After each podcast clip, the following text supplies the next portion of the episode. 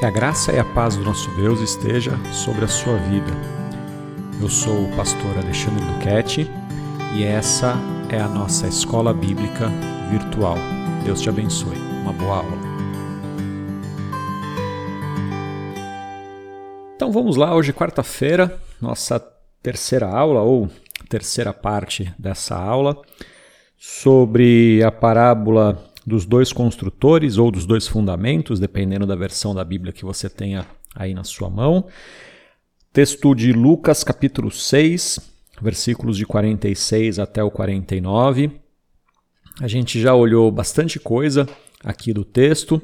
Hoje eu queria falar um pouco de textos paralelos a esse texto, textos que nós podemos relacionar a ele. Na verdade, tem muitos textos, muitas coisas. Parece que no Novo Testamento alguns autores se basearam na, nas palavras de Jesus e Jesus parece que se recorda das palavras de alguns do Antigo Testamento. A gente não vai conseguir pegar todos os textos, o tempo não vai permitir, mas a gente vai pegar alguns desses textos. Só queria lembrar uma coisa que eu falei ontem sobre a gente procurar significados espirituais em cada palavra. E dessa ideia que eu gostaria de, de começar a falar, que você precisa começar a, a ler a Bíblia não apenas como um livro de profecias ou como um livro que você vai tomar posse de algumas promessas, como uma geração de cristãos tem sido ensinadas ultimamente. Então tem inclusive a Bíblia da promessa, pessoas que dizem que na Bíblia tem 500 e não sei quantas mil promessas, que você precisa tomar posse de cada uma delas. Esquece isso, isso não é uma verdade. Olha o que Jesus está dizendo nessa parábola: do homem que ouve e pratica, do homem que ouve e não pratica. Então não é só uma questão de ouvir e tomar posse. Se fosse questão de ouvir e tomar posse, Jesus falaria assim: olha, toma posse das promessas. Mas Jesus está falando assim: olha, ouça e pratica o que eu digo. Como é que a gente faz para ouvir e praticar? A gente tem que conhecer. Jesus tinha acabado de fazer um longo sermão. Aqui o de Lucas é chamado de Sermão da Planície. Em Mateus é chamado de o Sermão da Montanha. Jesus tinha feito um longo sermão ele fala assim: ah, agora vocês têm que colocar em prática. Ouviram, aprenderam? Agora pratiquem. O apóstolo Paulo, na sua carta aos Efésios, no capítulo 2, versículo 20, ele disse o seguinte: Edificados sobre o fundamento dos apóstolos e profetas, sendo ele mesmo Cristo a pedra angular. E no 21 ele continua: Nele todo o edifício bem ajustado cresce para ser um santuário dedicado ao Senhor. Nele também vocês estão sendo edificados juntamente com os outros para serem morada de Deus no Espírito.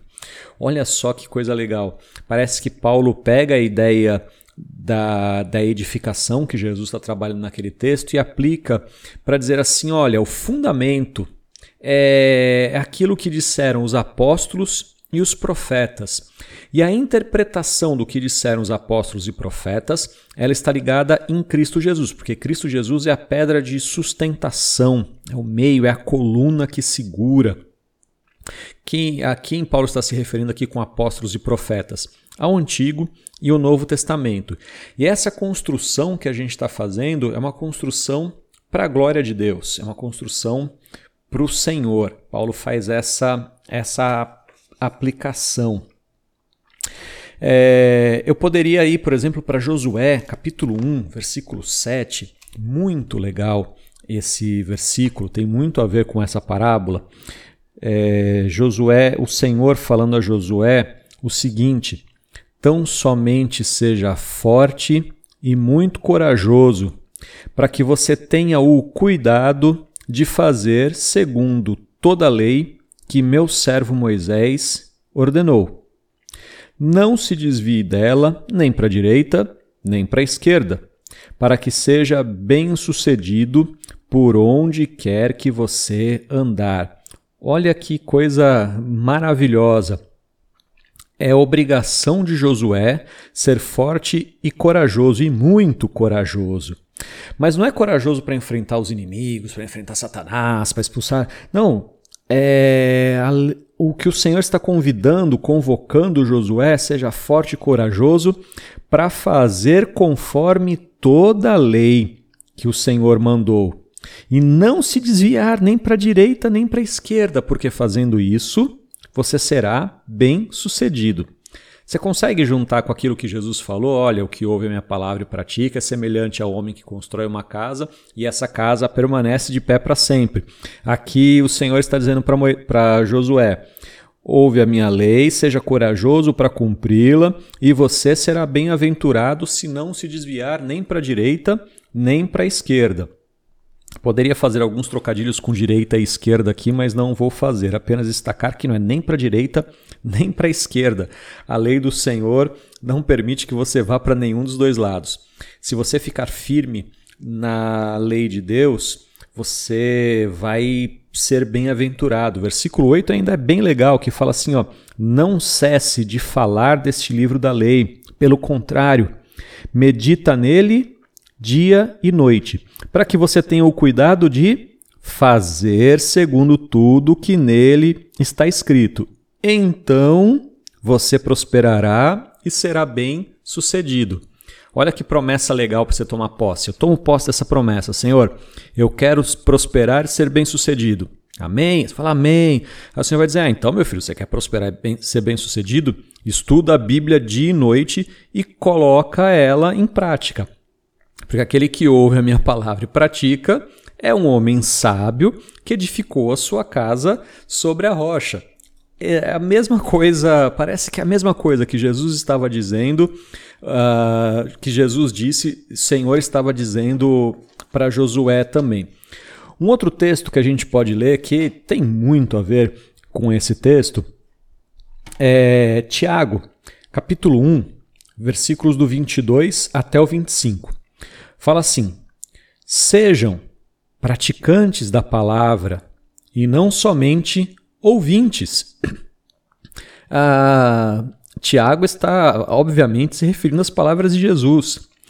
Porque aquele que ouve a palavra e é somente ouvinte e não pratica, ele está enganando a si mesmo. É o homem que construiu a casa em cima da areia. Ele se enganou a si mesmo, só isso. Porque se alguém é ouvinte da palavra e não praticante, é semelhante, olha aqui uma comparação. É semelhante àquele que contempla o seu rosto natural num espelho, pois contempla a si mesmo, se retira e logo se esquece como era sua aparência. Mas aquele que atenta para a lei perfeita, lei da liberdade, e nela persevera, não sendo ouvinte que logo se esquece, mas operoso praticante, este será bem-aventurado no que realizar. Ah, detalhe que é o seguinte: tem uma ligação aqui é, do espiritual com as realizações cotidianas. Então você está ligado espiritualmente, você cumpre a lei e você vai ser bem-aventurado em tudo aquilo que você realizar.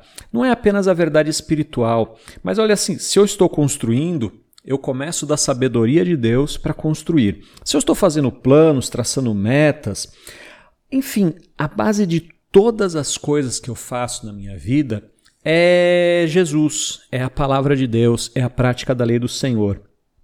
Olha, a gente poderia falar também, por exemplo, do Salmo 127 e 128, que tem ali a base para você construir uma casa e uma família feliz. É, é estar focado no Senhor, é, é colocar Deus à frente de todas as coisas. Não colocar Deus à frente de todas as coisas como um amuleto, como alguém que abre a Bíblia no Salmo 90 e deixa ali nas famosas páginas amarelas só quem é mais velho sabe do que, que eu estou falando. É, não é isso. A Bíblia nos convida a praticar a palavra de Deus. Quando a gente pratica a palavra de Deus, a gente é bem-aventurado. A gente não está livre de problemas, porque lembra, na casa do louco e na casa do sábio. Nas duas casas veio enchente, veio chuva, veio aguaceiro. A casa do sábio é a que ficou de pé. Ficou de pé por quê? Porque ele cavou, ele aprofundou, ele alicerçou. Uh, não livrou dos problemas, mas manteve de pé. Assim é aquele que pratica a lei de Deus. Ele vai enfrentar coisas terríveis nesse mundo, porque nesse mundo nós teremos aflições. Mas nós precisamos ter bom ânimo, porque o Senhor Jesus venceu esse mundo. Que o Senhor te abençoe nesse dia, que você possa colocar um propósito no seu coração de conhecer mais a palavra de Deus, porque eu tenho a certeza, porque a Bíblia sim me garante que se você praticar a palavra de Deus, você será bem-aventurado. Que o Senhor te abençoe.